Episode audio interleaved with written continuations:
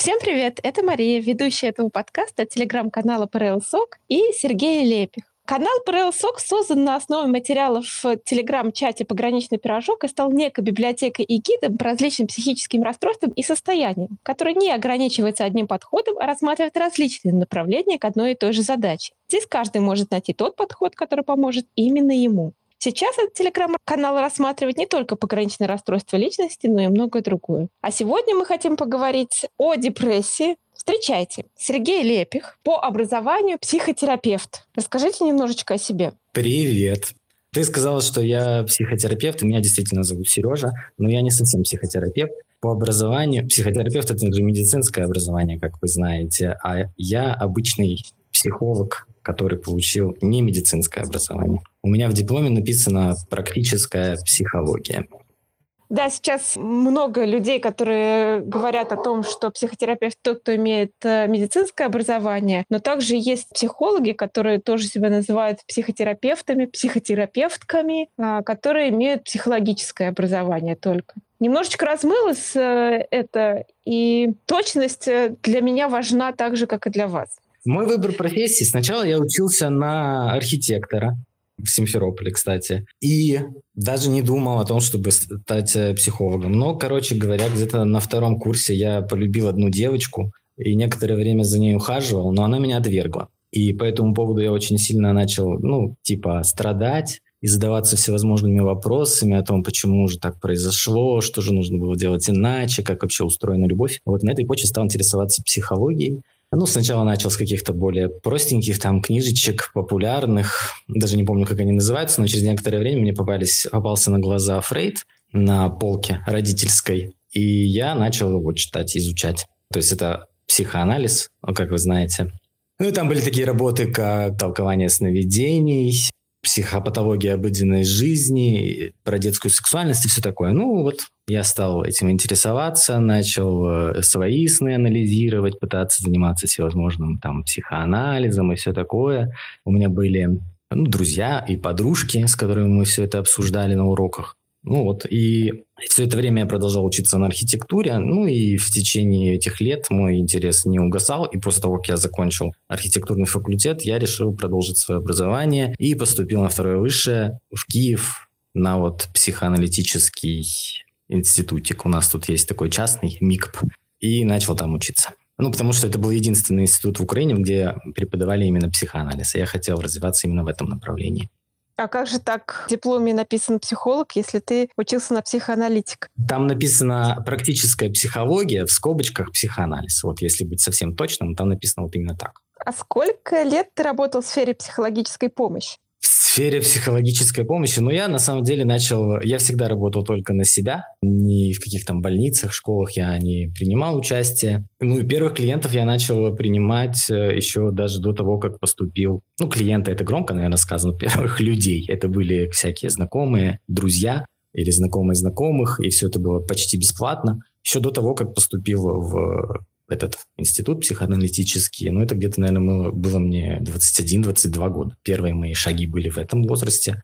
А вот. Ну и потом как-то это приобретало все больше и больше масштаб. Я уже стал с незнакомыми людьми работать, ну, просто с людьми, которые с улицы приходят, которые находили меня через сайт. И где-то уже, может быть, годам 26-27 это стало таким довольно э, full stack, или как мне сказать. Ну, короче говоря, более-менее полноценной такой занятостью. Угу. Я знаю, что ты можешь много интересного рассказать про рекуррентное депрессивное расстройство. Ну да. Последние несколько лет я страдаю, можно так сказать, от э, депрессий. Ну, страдал, во всяком случае, раньше, которые происходили у меня время от времени. То есть весь год более-менее я мог себя нормально чувствовать, а потом, там, допустим, один месяц или даже, может, больше, вдруг меня настигала вселенская тоска. И где-то год назад я обратился к психиатру по этому поводу, и он сказал мне, что у меня вот такая вот, ну, не сказал, написал это в своем заключении, что у меня такая штука называется рекуррентное депрессивное расстройство. Рекуррентное это в переводе означает возвращающееся. То есть оно не сплошное, а такое эпизодическое. Вот и вся его разница. По каким критериям его можно распознать? То есть как понять, что это именно рекуррентные? Но это к психиатру. Я думаю, что он руководствовался моими словами о том, что это происходит не постоянно, а время от времени. Вот и все. Разница, я думаю, только в этом заключается.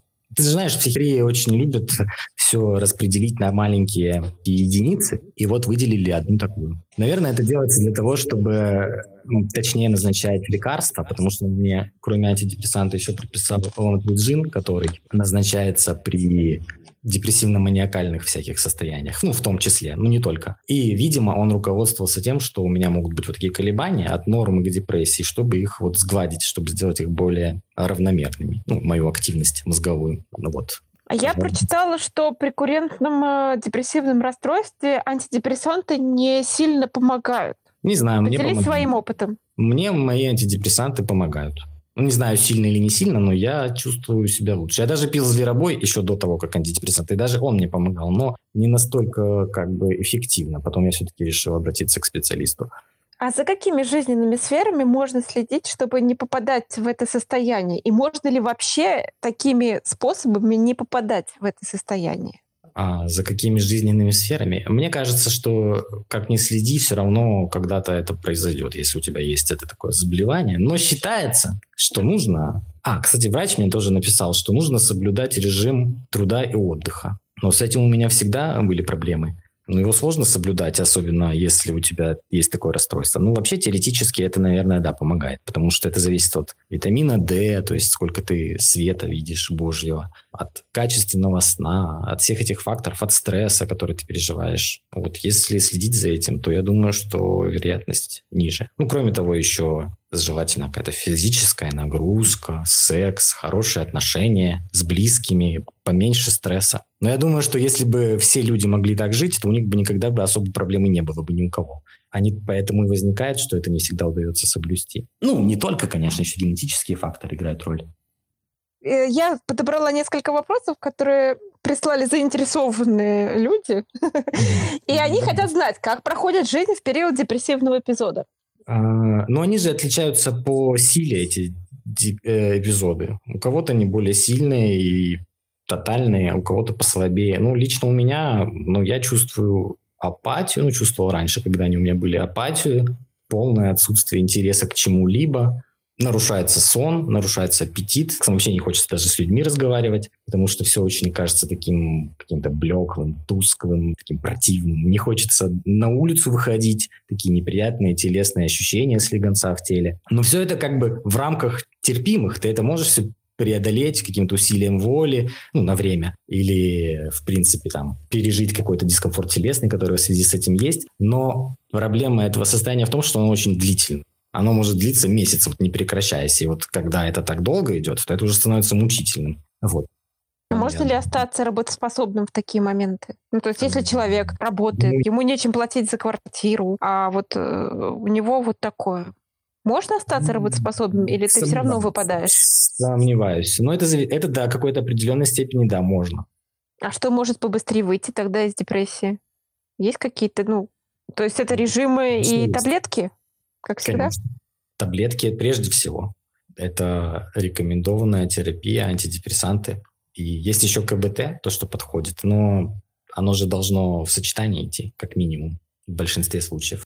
Если депрессия легкая, то можно обойтись просто когнитивно-поведенческой терапией, соблюдением режима, выполнением всех этих упражнений, медитация, дневничок негативных мыслей. Все это, в принципе, можно разрулить, если депрессия не слишком сильная. Если она уже достигает хотя бы такого среднего уровня, то уже без таблеток не получится. Есть ли связь между депрессией и агрессией? Слушатель слышал теорию, что механизм депрессии есть запрет на злость и агрессию к окружающим. Изначально к матери. Это из психоанализа. Угу. Правда ли это? Если да, то можно поподробнее про этот механизм? Ну, то, что в психоанализе есть такая теория, это правда. Но соответствует ли она действительности, я думаю, что нет. Так, ну, если вы хотите, я могу рассказать, если это действительно интересно. Это интересно, и интересно то, как э, ты э, сам перерабатываешь эту теорию.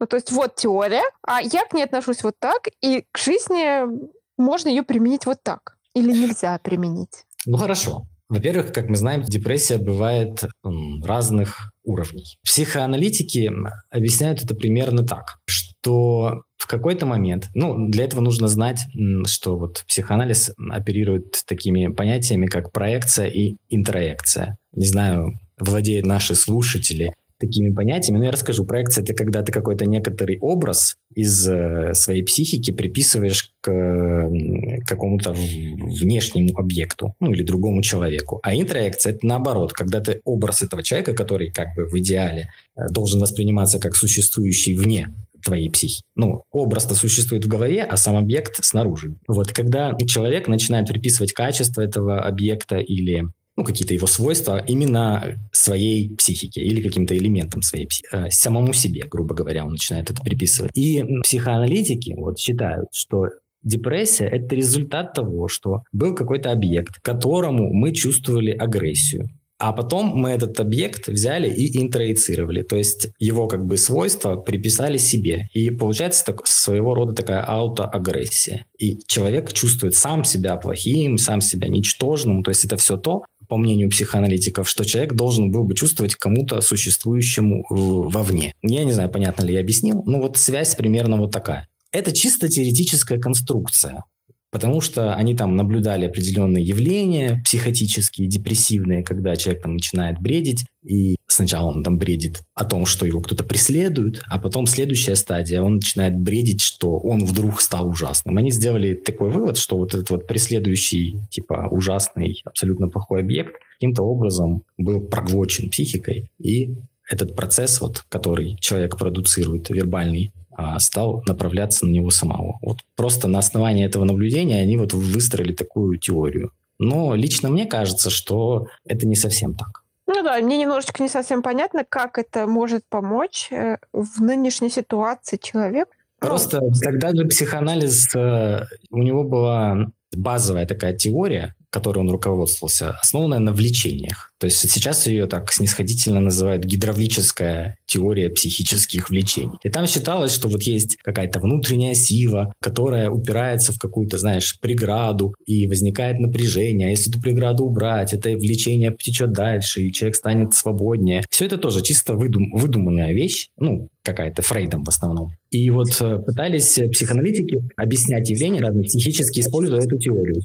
И э, вот эта вот концепция, она идет из этой теории. Вот. А так как все психотерапии, они в той или иной какой-то форме произошли от психоанализа, а психоанализ от гипноза и еще более ранних вещей, то это как-то ну, просочилось, иногда это где-то то там, то сям всплывает такое, такое объяснение. Ну, по сути, оно уже устаревшее. Слушай, такой немножечко философский вопрос э, пришел в голову. А как ты думаешь, почему люди хотят все разложить? Почему нужно вот э, теории, как это называется, куда это идет, какие механизмы? Зачем это человеку? Ну, я думаю, что знакомое, оно кажется более безопасным. И поэтому, ведь мы тоже хотели э, разложить по полочкам, ну и хотим до сих пор, явления природы, которые изначально нам казались э, совершенно там ужасными, и мы думали, что это боги, которые гневаются. Но это же ложная теория. Но тем не менее мы ее выдумали, и она нам помогала, и мы ею пользовались. Она делала как бы мир не таким хаотичным, не таким ужасным, а значит предсказуемым и безопасным. И то же самое с психикой. Ну и вообще с любыми явлениями, что если мы типа понимаем, как это работает, значит мы можем с этим сделать. Прям откликается про безопасность э, и разложение по полочкам. Ну, вот, Видимо, это тоже где-то рядышком еще с, с контролем. Как-то вот контроль того, что ты не можешь контролировать. Ну да, конечно. То, что ты можешь контролировать, э, то более безопасным. Ну, контроль, я думаю, это вторично. Это следствие нашего желания безопасности. А безопасность – это же ну, наш инстинкт выживания. Это же как бы база, на которой держатся живые uh-huh. организмы биологические. Uh-huh. А что ты думаешь о созависимости? Это тренд или реальная существующая проблема? Ну, конечно, это реально существующая проблема, но она, мне кажется, немного не совсем правильно понимается многими людьми. Но проблема, конечно же, реально существующая, она очень простая и понятна. Ну вот есть э, зависимости разные у людей. В основном это алкоголь или наркотики, ну или там какие-то другие вещества. И так бывает иногда, что вот этот человек находится в близких отношениях с другим человеком, который не страдает такой зависимостью. Вот. И между ними начинают формироваться какие-то отношения, близости. И получается, что вот этот вот, которого нет зависимости, он невольно начинает поощрять зависимость второго, потому что он его поддерживает, когда тот, допустим, напился, да, он может за ним убрать а, в таком духе. И получается, что вот это его поведение, оно как бы поощряет зависимость зависимого. И таким образом мешает этому зависимому избавиться от нее, а наоборот, только как бы его загоняет еще глубже, глубже, глубже в зависимости. Вот такая проблема всплыла, когда начали пытаться лечить а, зависимости психотерапевтическим методом. Выяснилось, что вот в их близком окружении существует такой поддерживающий фактор, ну, который для того, чтобы эффективнее проходило это лечение, нужно устранить. Поэтому привлекается в терапию вот партнер этого человека и, и проводится ему определенный инструктаж, что как ему делать можно, как делать нельзя. Вот, и такое поведение этого партнера стали называть созависимым. Ну вот видишь, это очень глубокое понимание, потому что изначальный корень достаточно серьезный. А сейчас э, есть тренд э, в интернете про то, что люди – которые объектоориентированы. То есть э, один человек не имеет наркотической или алкогольной зависимости, и второй человек не имеет алкогольной или наркотической зависимости. Но между собой они так взаимодействуют, что один говорит, что если ты меня бросишь, я покончу жизнь самоубийством. Я без тебя жить не могу. Они друг на друге завязаны с функционалом. То есть э, я там, например, один человек не умеет справляться со стрессом, а другой человек, не знаю, боится выходить из дома. Ну, ну или там... Насколько я знаю, это не относится ну, по определению к созависимому поведению. То, что ты описала, это парасуицидальное поведение, когда человек э, угрожает другому э, суицидом, чтобы добиться каких-то своих преференций, ну, там, какие-то свои интересы отстоять в отношениях. То есть я правильно понимаю, некорректно говорить о созависимых отношениях людей, э, у которых нет зависимостей будь то игровые, наркотические, алкогольные и тому подобное. Ну, насколько я понимаю эту тему, мне кажется, что некорректно. Может, я ошибаюсь.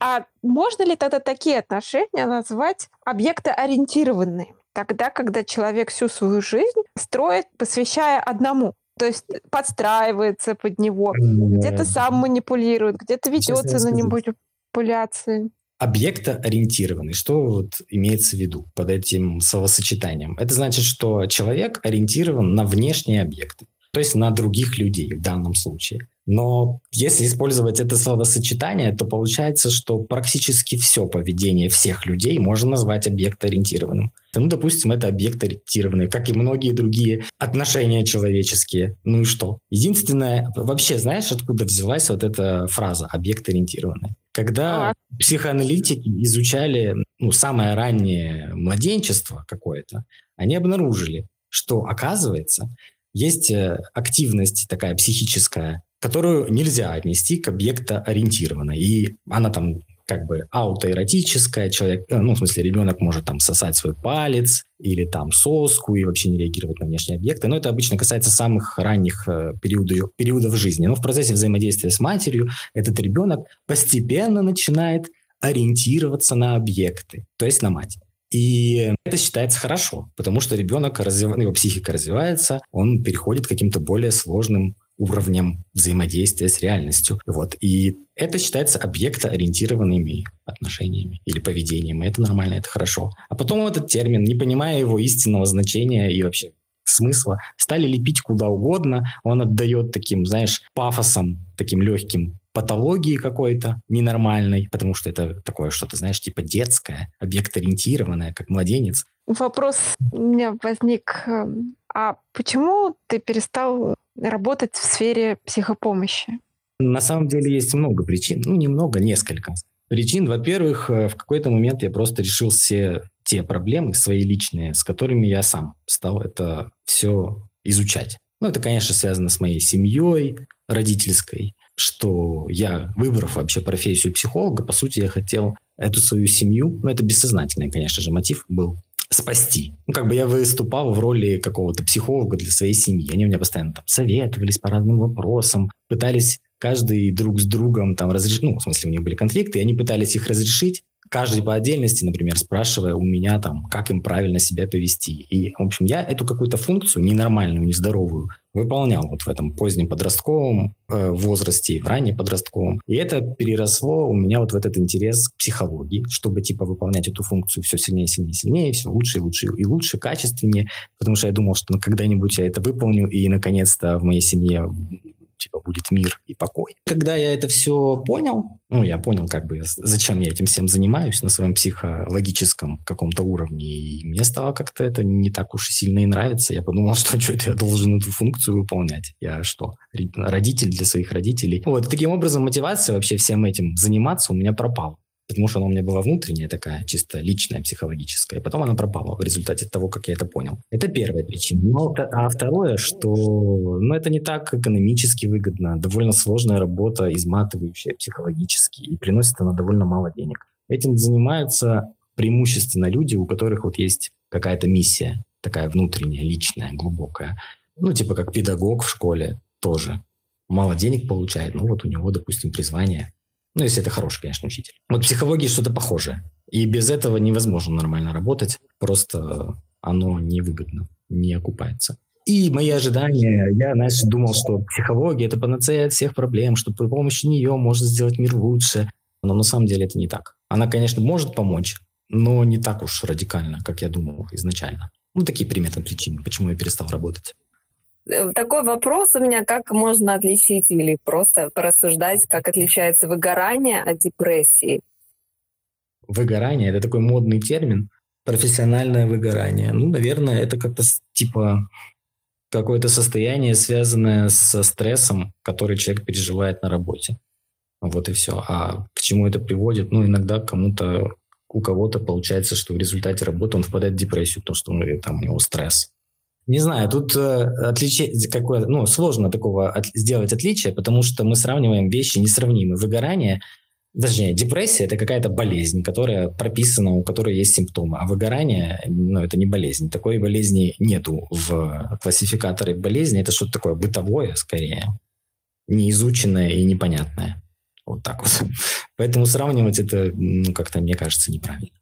А я хотела дополнить про выгорание. Мне нравится то, что отделение того, что куча новых терминов появилось в интернете. Зависимость, всех подряд называть отношения. А вот выгорание. Мне нравится то, что ты соотносишь это с э, существующей неважно, МКБ это будет 10, 11, ДСМ или неважно что, но вот существующая классификация, где вот то, что мы уже приняли, то, что мы уже решили, от того, что мы что-то новое придумываем. Это, конечно, прекрасно, что что-то новое придумывается, рассматривается, но пока это не в классификации, значит, это что-то новое, которое следует, э, может быть, э, смотреть, а может быть и не очень. Ну да. И Еще это... нет консенсуса на эту тему общего какого-то. Ну да, что касается зависимости, мне тоже много вопросов есть. Э, и истоки-то, вот то, что ты назвала, они более верные, потому что истоки зависимости и рядышком людей. А сейчас называются зависимыми, не будучи в окружении зависимости. Это не в официальной литературе, это так, более популярный подход. Очень много спекуляций всевозможных и непроверенных каких-то гипотез. Там чем сам черт ногу сломит. Очень сложно в этом всем разобраться, согласен. Информации много.